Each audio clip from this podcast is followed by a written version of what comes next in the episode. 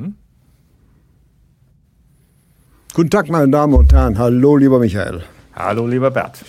Wir hatten ja eigentlich vereinbart, äh, heute über den überraschenden, sagen wir mal so vorsichtig formuliert, Vorschlag von Friedrich Merz zu diskutieren, die Einkommensteuerreform äh, zu reformieren, indem er beispielsweise höhere Einkommen höher belastet, um dafür äh, niedrige, den Satz etwas niedriger zu machen. Das ist ein wichtiges Thema.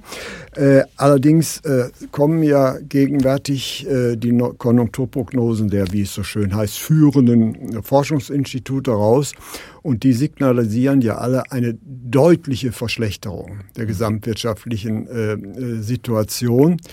Und ich persönlich sehe nicht, wie man mittelfristig da rauskommen kann, nämlich Faktoren, die diesen Trend umdrehen sollen, dass es beispielsweise zu einer Belebung der Exporte kommt. Das war ja immer der Mechanismus, mit dem die deutsche Volkswirtschaft aus einer Rezession herausgezogen wurde. Das war ein Anspringen der Importe. Sehe ich nicht. Äh, jetzt meine Frage an dich.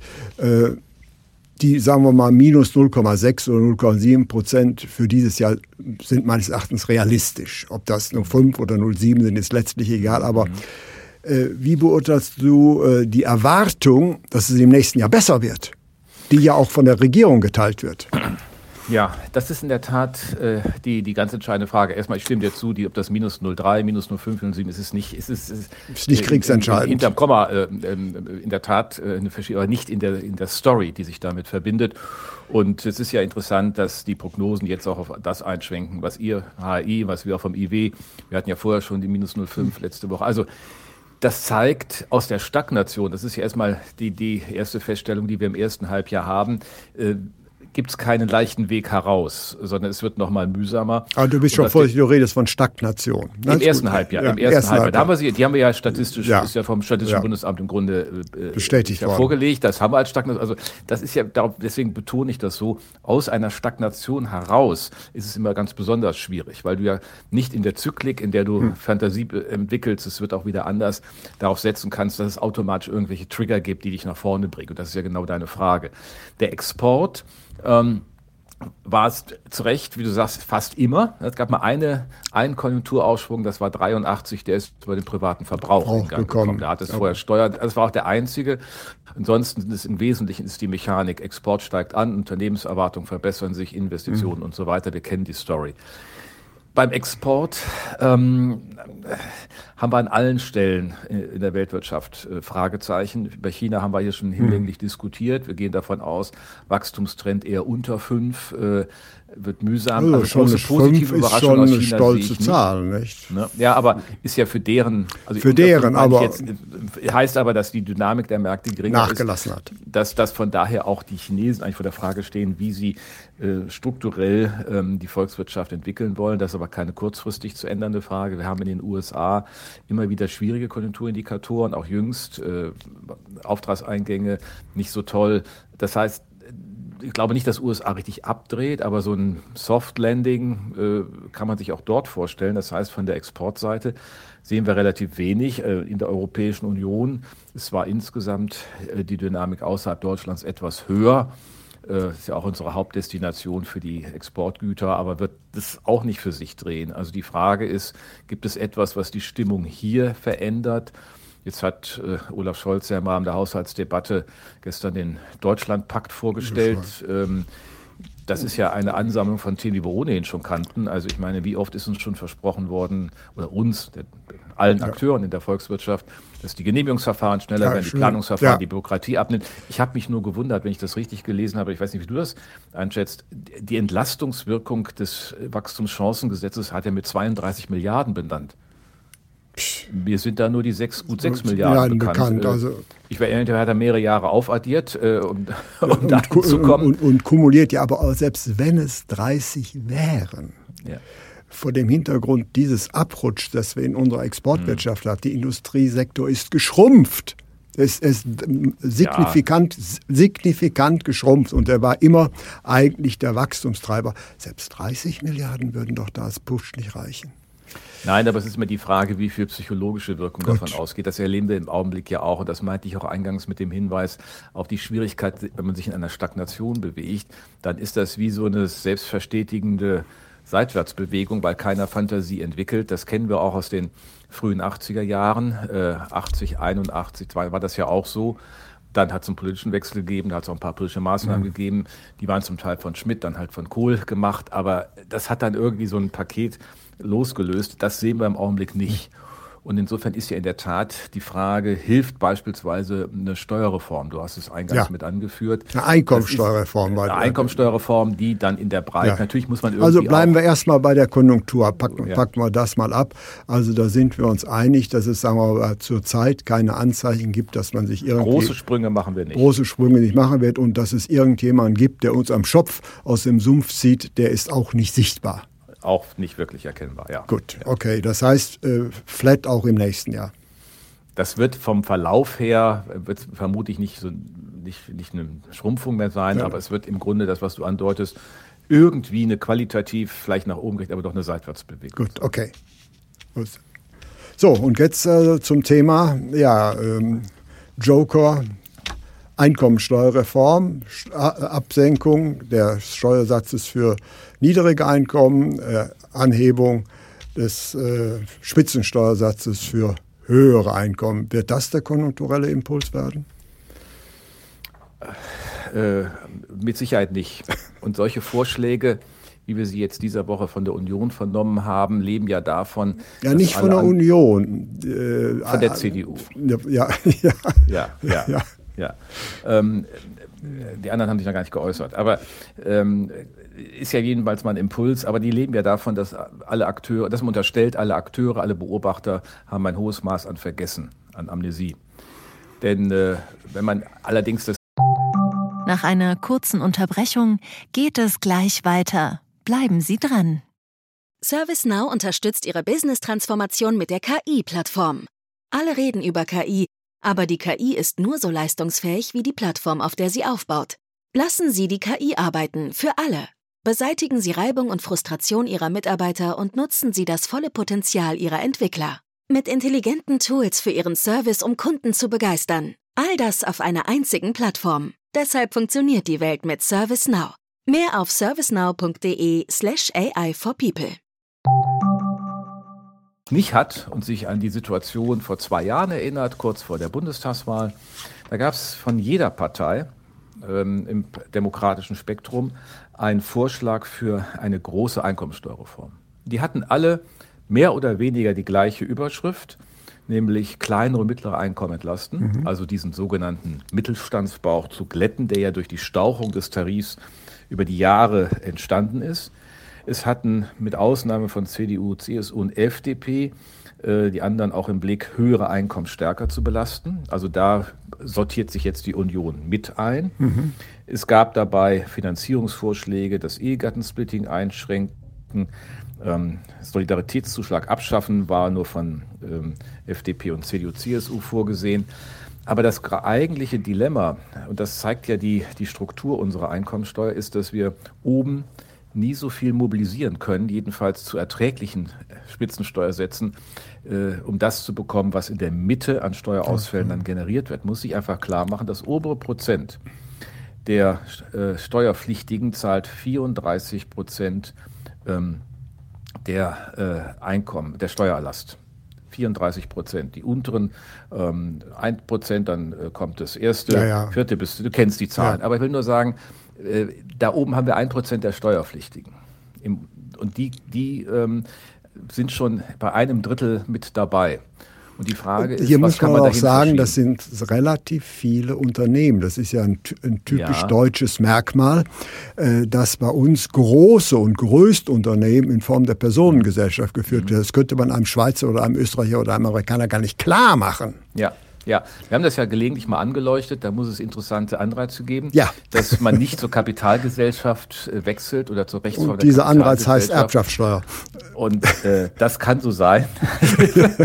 ähm, ist, ist, äh, so ganz einfach ist es mit der Erbschaftssteuer auch nicht, wie wir wissen. Ja. Also insofern frage ich mich, warum es eigentlich nie gelungen ist, eine Art Betriebssteuer in Deutschland ja. einzuführen, die eine einheitliche äh, Unternehmensbesteuerung organisiert und die Anteilseigner dann letztlich davon separiert und gesondert betrachtet. Aber Bert, es ist alles richtig, aber nochmal der Blick auf diesen Vorschlag, Vorschlag von Herrn Merz. Ähm, ich meine, er ist ja zu Recht dann auch von Herrn Lindner vorgeführt worden. Dann, dann gesagt hat, naja, dann brauchst du aber einen Spitzensteuersatz von fast 60 oder 57, 57 Prozent, mhm. um da irgendwie die Mittel zu organisieren, die vorne ähm, dann wegfallen.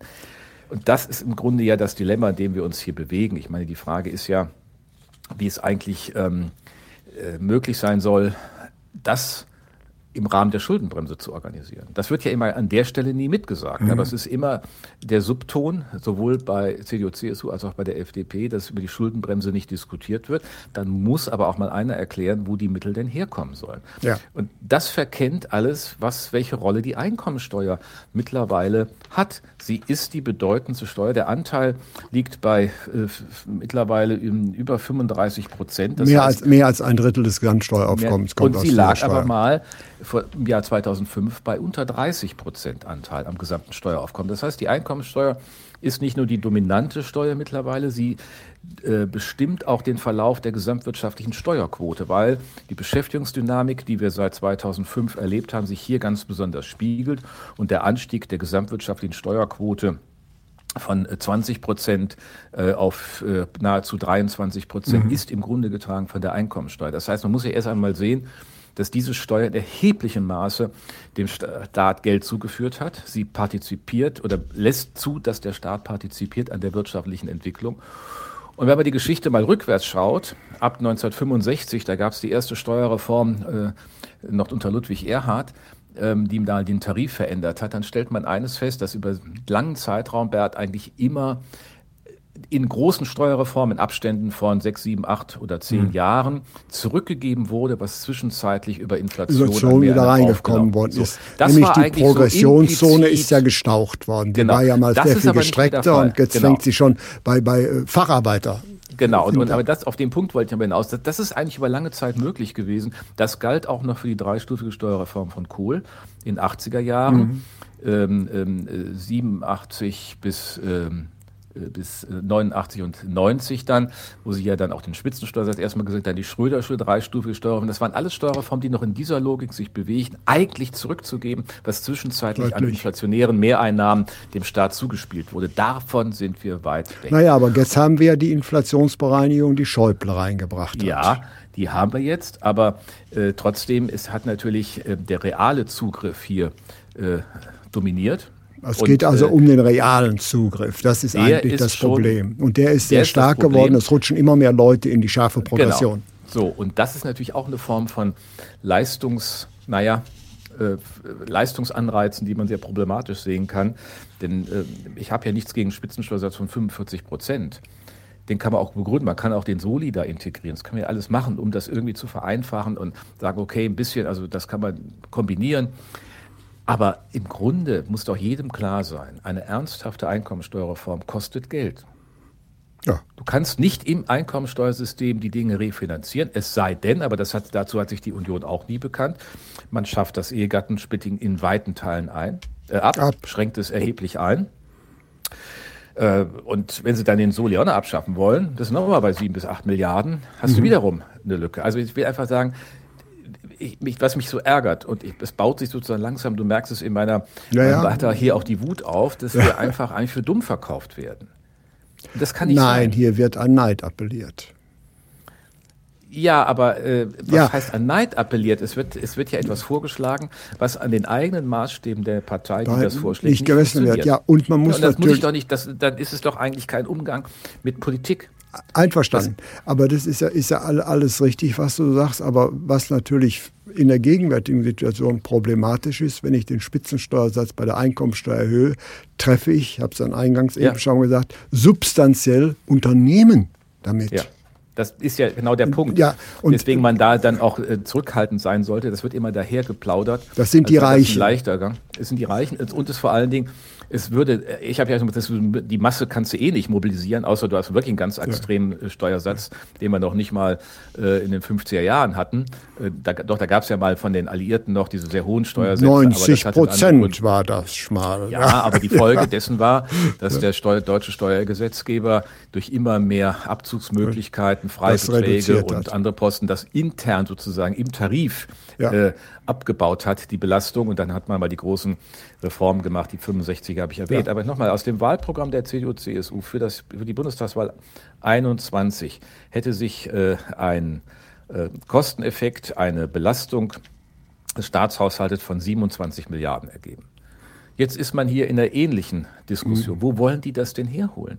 Diese Diskussion, Bert, ist eine sozusagen nicht, nicht mehr akzeptable, weil wir sind eigentlich ein Stück weiter und das muss anders durchdrungen werden. Und die Frage der Unternehmensbesteuerung, die du zu Recht ansprichst, ja. Ist ja problematisch. Ich sehe das auch so. Wir müssten eigentlich eine einheitliche Betriebssteuer, Betriebssteuer haben. haben. Aber äh, wir haben sie jetzt nicht und wir haben auch nicht von heute auf morgen die Unternehmen in der Form der Kapitalgesellschaft. Deswegen kann ich ja nicht ignorieren, das kann man zwar begründen, aber ich kann nicht ignorieren, dass die da rumsitzen und eine Erhöhung des Einkommensteuersatzes sie trifft. Das ja. ist ja oder ich ja, mache aber, aber das wird bei der Diskussion ja immer wieder ausgeblendet. Hier sagt man ja, es trifft die reichen Haushalte. Ja, die reichen Haushalte trifft es auch, aber gegenwärtig in der konjunkturellen Abschwächung werden so. im substanziellen Maße Unternehmen betroffen. Genau, und insofern ist das ist ja meines Erachtens das Problem. Ich bin auch für eine, ja. sagen wir mal, gleichmäßigere Belastung. Wir haben ja sehr viele Sprünge drin. Der Einkommensteuertarif ja. ist im hohen Maße reformbedürftig. Aber jetzt so. einfach zu sagen, wir erhöhen den Spitzensteuersatz und senken damit den Tarif im unteren Ende etwas ab, ist in der gegenwärtigen konjunkturellen Situation und vor dem Hintergrund, dass aus welchen Gründen auch immer viele relevante Unternehmen einkommensteuerpflichtig sind, meines Erachtens der falscheste Weg. Das ist natürlich der, der falsche Weg. Es ist in sich nicht schlüssig. Es ist von daher der falsche Weg. Man, oder man muss dann offen sagen, was unter Weigner es ja mal gab, ähm, einen abgesenkten Steuersatz für die Einkünfte aus äh, Gewerbebetrieb und selbstständiger Tätigkeit in der Einkommensteuer. Dann hast du eine Schedulenbesteuerung, das widerspricht das dem Gedanken der synthetischen Einkommensteuer, dass alles Einkommen aufsummiert wird und einem Tarif unterworfen wird. Das ist ja eigentlich auch richtig. Du willst ja keine Fehlanreize zwischen den verschiedenen Einkommensarten, dass ich da was hin und her schiebe. Ähm, aber auch, äh, dann muss man wenigstens mal darüber diskutieren. Aber selbst diesen Gedanken findest du nicht mhm. in der Debatte. Also, Vielleicht kann man es ja das einzig Positive, dass mal wieder über Einkommensteuer gesprochen wird und dass wir da ein Problem haben und ähm, dass insgesamt eine Systemreform, Strukturreform beim Tarif angezeigt ist, aber äh, im Grunde wir uns äh, hier am Ende der Steuerpolitik befinden. Die ist nämlich in der Verfassung mit der Schuldenbremse letztlich unmöglich. Sie ist, sie ist in Konflikt und äh, wir reden hier über den Spitzensteuersatz. Das ist natürlich wichtig, darüber zu diskutieren. Wir müssen natürlich auch sehen, dass es außer Belgien kein Land in der OECD gibt, wo untere Einkommen so hoch durch Zwangsabgaben entlastet werden. Ja. Das heißt, wir müssen natürlich immer, wenn wir über, über Belastung äh, mhm. sprechen, natürlich auch für die Haushalte die Sozialabgaben mitberechnen. Und das ist auch. Das ist Gesamt, das ist genau der Punkt. Da haben wir ganz, nochmal ganz andere Verschiebungen und ganz andere ja. Belastungen. Und wir haben vorhin gefragt, das war ja unsere Eingangsdiskussion, würde das im Sinne jetzt der konjunkturellen Situation helfen? Nein, eine Steuerreform, die Unternehmen entlastet schon, denn der effektive, die effektive Belastung der Unternehmensgewinne liegt in Deutschland bei 28,8 Prozent, mhm. äh, wie die Kollegen vom CDW äh, mhm. mit dem Textmonitor da ausrechnen können, und in der, im Durchschnitt der Europäischen Union bei 18,8. Mhm. Das heißt, das sind zehn Punkte Unterschied. Mhm.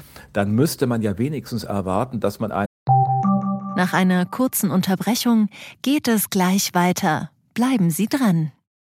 Fachkräftesuche, Rohstoffpreise, Liquidität, IT-Sicherheit. In Ihrem Unternehmen müssen Sie viele Herausforderungen meistern. Widerstandsfähigkeit fängt mit der Wahl des richtigen Partners an. Stärken Sie jetzt die Resilienz Ihres Unternehmens und lassen Sie uns dabei Ihre gesamte Wertschöpfungskette in den Blick nehmen. Das verstehen wir unter Partnerschaft für den Erfolg. Ihre R&V Versicherung. Mehr unter resilienz.ruv.de. Um diesen Differenz bessere Qualität der Infrastruktur, bessere Verwaltung, schnellere Politik erlebt. Aber genau mhm. das sehen wir ja auch alles nicht. Insofern ist ja die Frage, wo ist Value for Money? Also mhm. wo, was kriege ich eigentlich für meinen Steuereuro, den ich zahle? Und äh, das kommt ja in der ganzen Debatte noch hinzu, die wir im Augenblick über die hohen Energiekosten haben, die eine Standort Thematik auslösen. Ich will das jetzt gar nicht weiter diskutieren, will einfach sagen, mhm. die Steuerpolitik hat hier einen wichtigen Beitrag und sie wird im Grunde nicht auf die Frage zugeführt, was heißt das eigentlich für die Unternehmen? Ja, das ist richtig. Und was mich eigentlich irritiert, also Friedrich Merz gilt ja eigentlich als Steuerexperte, aber dass er diese Verwobenheit zwischen Spitzensteuersatz, äh, Erbschaftssteuer, äh, ganz ausgeblendet hat. Ja. Das heißt, im substanziell ist der Spitzensteuersatz auch eine, eine Steuer für Unternehmen und zwar für große Unternehmen. Und ähm, man kann sagen, dass das falsch ist. Ich halte es für falsch. Es müsste eine Unternehmensbesteuerung geben, die rechtsformneutral ist. Ja, ja. Aber das in dieser Situation zu machen, ist ja, für mich absolut kontraproduktiv. Wir schmieren in eine Rezession ab und dann belaste ich noch zusätzlich äh, aus internen Gründen relevante Teile des Unternehmenssektors. Ja, offenkundig hat es darüber auch kein weiteres Nachdenken gegeben, denn diese Idee, den Mittelstandsbauch zu glätten und eine Teilrefinanzierung durch einen höheren Spitzensteuersatz hat es ja vor einigen Monaten schon mal gegeben äh, aus der Programmkommission, äh, die Carsten Linnemann leitet. Und das ist ja dann schon mal zurückgeprügelt worden. Ich habe eher den Eindruck, dass das ein unkoordinierter Vorschlag von Herrn Spahn war, äh, äh der der Profilierung hier dient, aber nicht wirklich in der Partei diskutiert ist. Aber in der Frage, in der wir uns ja eigentlich sehen, ist, was kann für den Standort getan werden, muss eigentlich eine andere Ernsthaftigkeit verlangt werden. Und das sehe ich hier überhaupt nicht. Gut, dann legen wir den Vorschlag mal als Akta und jetzt äh, darf, ich dich wieder, darf ich dich wieder in die Rolle des weisen Diktators verweisen. wenn du drei Wünsche bei einer Steuerreform frei hättest, unter Berücksichtigung gerade der Problematik mhm. äh, der Besteuerung von großen Unternehmen, die in Form von Personengesellschaften geführt wird, äh, wie sähe denn dieser Wunsch aus? Naja, es, alles, was man vorschlagen kann, ist nicht 100 Prozent ohne Nebeneffekte oder Mitnahmeeffekte. Ja, aber ich Steuer ist immer mit Belastung verbunden. So, naja, aber auch wenn ich dann Steuerentlastung organisiere, ja. ich würde äh, einfach den Rest Soli abschaffen. Der wird zu, zu über zwei Dritteln von Unternehmen gezahlt, die ja. in der Körperschaftssteuer veranlagt sind. Mhm. Und äh, du hast eben darauf hingewiesen, großer äh, Steuerzahler in dem oberen Spitzenbereich der Einkommensteuer sind die Personengesellschaften. Damit hätte ich mit mit einer gewissen Zielgenauigkeit ähm, eine Entlastung für die Unternehmen. Das ist auch klar und präzise und transparent ja. greifbar, denn das sehen die ja auf, ist ja auf jedem Steuer extra der Solidaritätszuschlag ausgewiesen. Das kann der Bund alleine machen. Es werden ähm, Länder und Kommunen äh, nicht wirklich äh, in der Verteilung mit drin. Das ist ja die äh, Zuschlag zur Einkommensteuer steht dem Bund zu. Und das wäre die einfachste und schnelle Lösung ohne jede Strukturreform. Gewesen. Ähm, das ja das weigert man sich, weil man hier das Verteilungsargument nach vorne stellt. Das ist ja auch äh, unter CDU-Regierungsführung nie gelungen, den Solidaritätszuschlag abzuschaffen. Ähm, mich wundert, dass diese Diskussion aber jetzt nicht aus der Union kommt. Denn diese, wenn man es ernst nimmt, würde das für ja, die Unternehmen. Weil, weil der Rest Soli ist zu dem allergrößten Teil eine Unternehmensbesteuerung. So. Das zweite Thema, ich finde, das, das, das stark, stärkste Instrument in dem Wachstumschancengesetz ist die Investitionsprämie. Das ist ja so ein bisschen so eine Art Tax-Credit-Lösung, die die Amerikaner in dem Inflation Reduction Act haben, mhm. das auch dann ausgezahlt wird, wenn ich ähm, keine Steuerlast äh, habe, sondern in der Verlustzone bin beispielsweise. Das heißt, ich bekomme eine Prämierung der Investition. Das müsste man größer fahren. Mhm. Das hat man sehr eingeschränkt mhm. auf Dekarbonisierungsinvestitionen. Ich glaube, das kann man aus Denen. guten Gründen erweitern über Digitalisierung. Also da kann man eine Menge machen. Die degressive AFA, ähm, das wissen wir alle, ist immer nur so ein temporäres Phänomen. Die zaubert dann jeder aus dem Hut, weil das nur eine zeitliche Verschiebung ist. Da kommt man irgendwie mit klar, wenn man kurzfristig jetzt Impuls Macht setzen will. Weil okay. das ja nur eine Steuerstundung ist. Das, genau, das würde Steuer, ich da beispielsweise nach vorne schieben. Es ist eine Steuerstundung. So hat man, hat, ist ja auch in dem mit drin. Und die Stärkung der steuerlichen F&E-Forderung ist, glaube ich, auch ein guter Punkt. Das heißt, wenn man mal diese Aspekte zusammennimmt, aber ergänzt um den Soli und eine größere Investitionsprämie, ist das schon etwas, was den Unternehmen am Standort äh, für das Investieren mhm. eine etwas andere Perspektive verschafft. Weil wir das nicht dringend möglich, weil wir von extern keine Impulse kriegen. Aber jetzt äh, die Frage, Herr Olaf Scholz hat ja einen Deutschlandpakt äh, mhm. ins Schaufenster gestellt. Glaubst du, dass es dazu kommt? Naja, äh, ich meine, das Wachstumschancengesetz ist da ja auch nochmal mit aufgeführt. Das wird äh, passieren. Das ist ja nun auch beschlossen. Mhm. Das wird auch irgendwie durch, den, durch die föderalen äh, Gesetzgebungsstrukturen hindurchkommen. Ähm, wir haben das Thema der Verwaltung, der äh, Bürokratie. Das ist eigentlich immer ein Konsensthema gewesen. Mich hat das übrigens immer schon gewundert, weil du hast das immer von jedem gehört. Ob das früher als Laschet NRW-Ministerpräsident war, war, das vorgetragen hat oder zeitgleich, ist immer noch im Amt, Stefan Weil, äh, Sozialdemokrat in Niedersachsen, das ist echt wortgleich. Habe ich mich immer gefragt, warum schließen die sich als Bundesländer nicht mal zusammen und machen entsprechende Gesetzesvorlagen, die die ja auch machen können und machen einen solchen Vorstoß. Da steht ja vieles drin, wo du sagst, ja, das hast du jetzt aber auch schon lange gehört, warum das jetzt nochmal einen, einen Impuls setzen soll, was da, Impuls muss ja Erwartungen mhm. verändern. Muss sie ins Positive drehen. Das heißt, es muss ein Überraschungsmomentum drin sein. In diesem Deutschlandpakt ist aber kein Überraschungsmomentum. Mhm. Ja, ich insistiere deswegen auf den Punkt. Wir haben ja eingangs über die konjunkturelle Entwicklung mhm. gesprochen und die ist schlicht und ergreifend mau. Es werden ja. im Gegensatz zur Vergangenheit keine expansiven Impulse aus dem Ausland kommen und deswegen ist es meistens dringend erforderlich, sagen wir, äh, konjunkturelle Impulse aus dem Inland setzen. Und da wäre äh, meines Erachtens eine Reform äh, eben des Soli ein ganz entscheidender Aspekt, ja. weil in diesem Bereich, weil das nämlich eine Unternehmenssteuer ist und das kann man faktisch geworden ist, ja. Faktisch geworden ist im allergrößten Teil und das kann man nicht ja. deutlich genug sagen. Und wenn ein paar das unsere Hörer gehört und mitbekommen haben, hätte äh, diese äh, das Gespräch äh, sein Ziel erreicht. Ich bedanke mich. Ich habe noch einen Lesetipp, äh, Lesetipp äh, Bert, für ja. unsere Hörer. Nicht ja. nur das, was du direkt anwendest, was die Konjunkturprognosen beider Häuser angeht, weil ich glaube, die Stories dahinter immer noch mal erhellend sind. Aber wer sich noch mal informieren möchte über die Einkommensteuer, Reformvorschläge vor der Bundestagswahl. Meine geschätzten Kollegen Martin Besnoska und Tobias Henze haben damals ein Policy Paper gemacht, das ist die Nummer 19 aus dem Jahr 2021 auf der Homepage des also IW erreichbar. Da sind die ganzen Details drin. Wenn man das liest, also dieser Werbeblock sei dir, dieser Werbeblock sei dir gegönnt ja, zum ja Abschluss. Information. Ja, vielen, vielen herzlichen Dank. Ja. Wie navigieren Deutschlands Top-Vorständinnen durch die aktuell schwierigen Zeiten? Hören Sie es selbst bei der Female All-Star Boardroom Session am 14. Mai. Mit dabei Maria Ferraro von Siemens Energy, Viktoria Osatnek von E.ON, Sopna Suri von RWE Generation und Antje von Dewitz von Vaude. Wir sprechen mit Ihnen über die Stärkung der Wirtschaft, das politische Klima und die geopolitischen Krisen. Seien Sie dabei, femaleallstarboard.de.